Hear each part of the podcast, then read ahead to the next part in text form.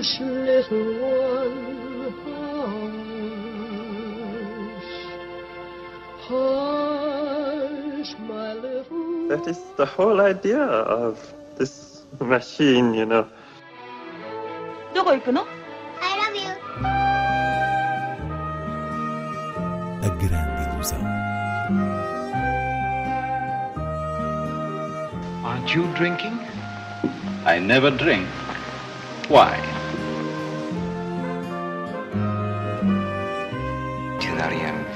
Hiroshima. J'ai tout vu.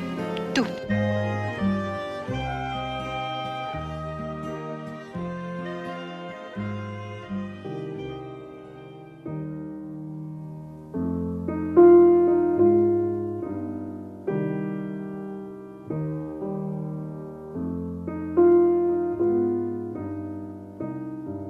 Um herói de Asghar Farhadi, novo filme do cineasta iraniano, distinguido com o Grande Prémio de Cannes, é estreia em destaque na Grande Ilusão.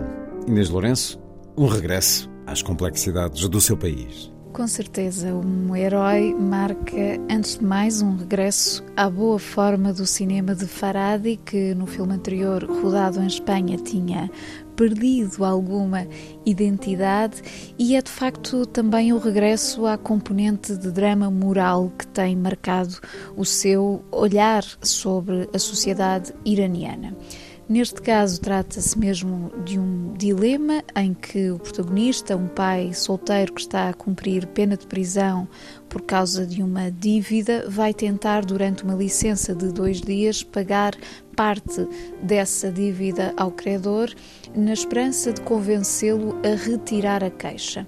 Tudo começa com uma mala encontrada pela namorada dele, que contém moedas de ouro, estas que seriam usadas para liquidar então uma parte do que está a dever, mas eles acabam por decidir devolvê-la, divulgando o objeto perdido e fazendo escalar a ideia da boa ação deste homem que de repente se vê rodeado de atenção mediática. É, aliás, visto como um herói e por isso merece ser libertado.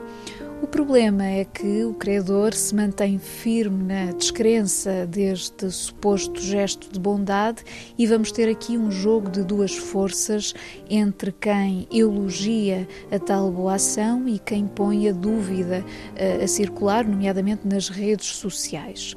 A certa altura, o dito herói fica tão enredado na indefinição dos seus atos que a prisão já está mais dentro dele do que outra coisa. E é por aqui que se vê a arte de Asghar Farhadi, no modo como deixa o espectador suspenso numa ambivalência verdadeiramente humana, quer dizer, o que está na origem desta teia moral é a linha ténue que separa a mentira deliberada de um simples não dizer a verdade. Faradi é de resto exímio na construção do edifício filosófico que vai levar o protagonista a uma dolorosa clarividência.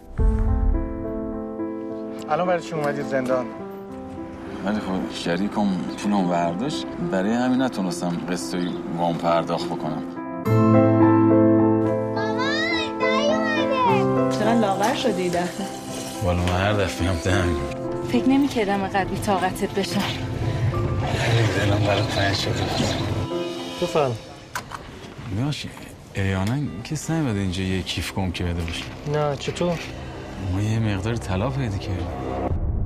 Chegam também às salas Dez Mil Noites na Selva, de Arthur Harari, Casa Flutuante, de José Nascimento e O Poder do Cão, de Jane Campion. Onoda 10 mil noites na selva baseia-se numa história real impressionante. A personagem titular, Hiro Onoda, foi um oficial do exército imperial japonês que, após o fim da Segunda Guerra Mundial, se manteve na ilha de Lubang, nas Filipinas, convicto de que a guerra continuava e que os sinais em contrário eram manobras de propaganda do inimigo.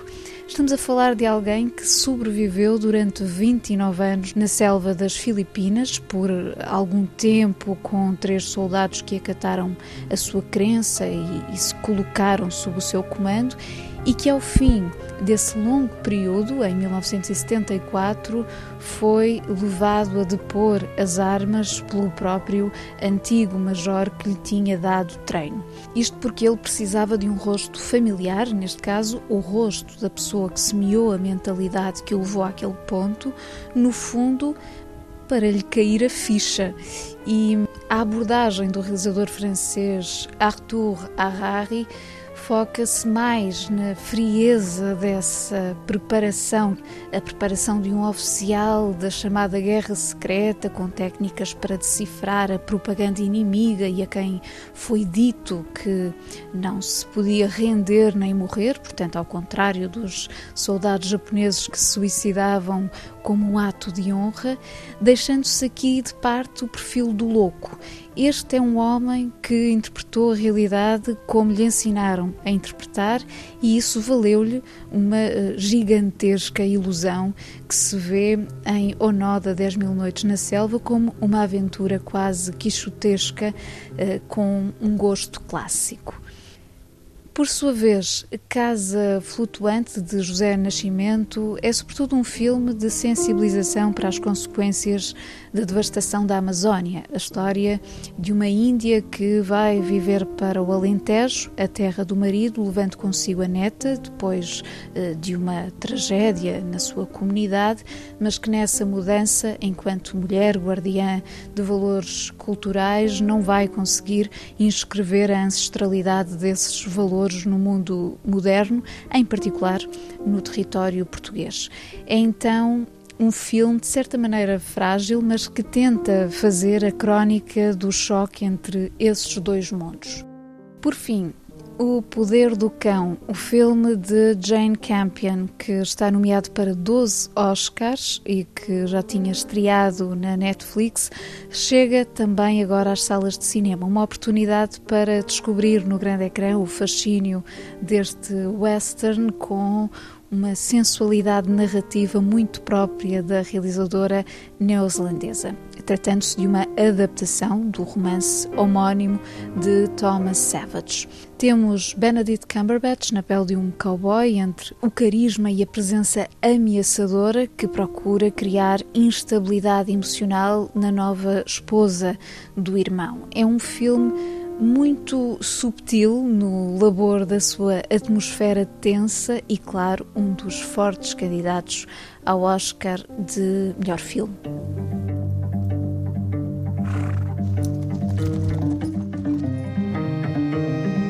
Twenty-five years since our first run together. Nineteen hundred and nothing. It's a long time. What you doing? Getting mixed up with her. You are marvelous, Rose. We were married Sunday. Vamos a outras propostas de cinema, de Braga ao Algarve. O Lucky Star Cineclube de Braga apresenta neste mês de março o ciclo Desencontros. São filmes estreados nos últimos dois anos, produções de diferentes países que refletem os acasos e contrariedades nas relações amorosas. Há para ver o brilhante Roda da Fortuna e da Fantasia, do japonês Ryuzo Kamaguchi, Benedetta, de Paul Verhoeven, Miss Marx, de Susana Nicchiarelli e Três Andares, de Nani Moretti. As sessões decorrem às terças-feiras no auditório da Biblioteca Lúcio Craveiro da Silva. Passando para Famalicão, a Casa das Artes recebe mais um pequeno programa do Close-Up, Observatório de Cinema, que tem lugar na próxima quinta-feira, dia 10, com sessões de A Quimera do Ouro, de Chaplin, e Pinóquio, o filme de Matteo Garrone com Roberto Benini, ambos destinados ao público escolar, e no dia 12 exibe-se para o público geral La Poincourte, o primeiro filme de Agnès Varda, numa sessão que conta também com a curta-metragem Now Post-Mortem de Fernando José Pereira e Rui Manuel Vieira, e no mesmo dia Liberdade de Kirill Mikhanovsky, um filme com uma clara mensagem humanista do realizador russo radicado nos Estados Unidos. Já no Algarve, destaque para o Cianema, festival de cinema dedicado aos oceanos e à sua proteção, que decorre entre esta quinta-feira e sábado no Teatro Letes, em Faro, procurando sensibilizar o público para este tema. No final de cada sessão, com entrada gratuita, há ainda espaço para conversa com especialistas e os próprios realizadores.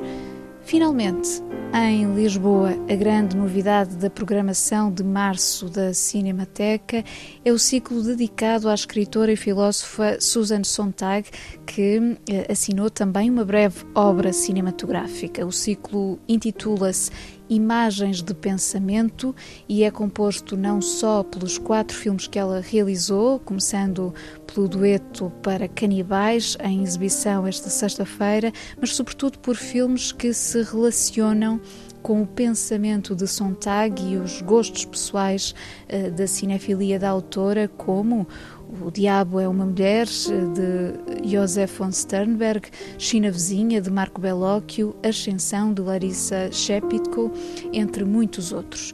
É de facto uma singular ocasião para conhecer o universo cinéfilo de Susan Sontag. Ainda na Cinemateca, de sublinhar também os ciclos de homenagem a Peter Bogdanovich e Sidney Poitier, dois vultos do cinema americano que merecem muito ser revisitados. A terminar, uma palavra para Pier Paolo Pasolini, cujo centenário se assinala este sábado, dia 5. A celebração do centenário de Pasolini será o tema central da Festa do Cinema Italiano, que regressa no dia 1 de abril e vai marcar certamente este ano com uma retrospectiva da obra do cineasta italiano, que depois ficará em eh, exibição à semelhança do que aconteceu com o centenário de Fellini.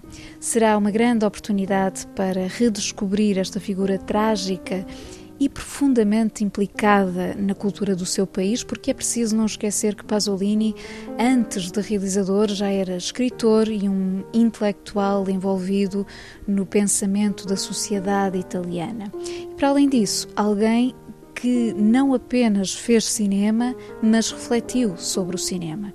Voltaremos a ele quando começarem as comemorações, mas para já vale a pena ficar com as suas palavras numa entrevista televisiva de 1971. Diz ele que vive as coisas de um modo muito interior, que não vê as coisas do mundo de um ponto de vista natural ou laico, mas olha para essas coisas como sendo um pouco milagrosas. Qualquer objeto é milagroso, diz.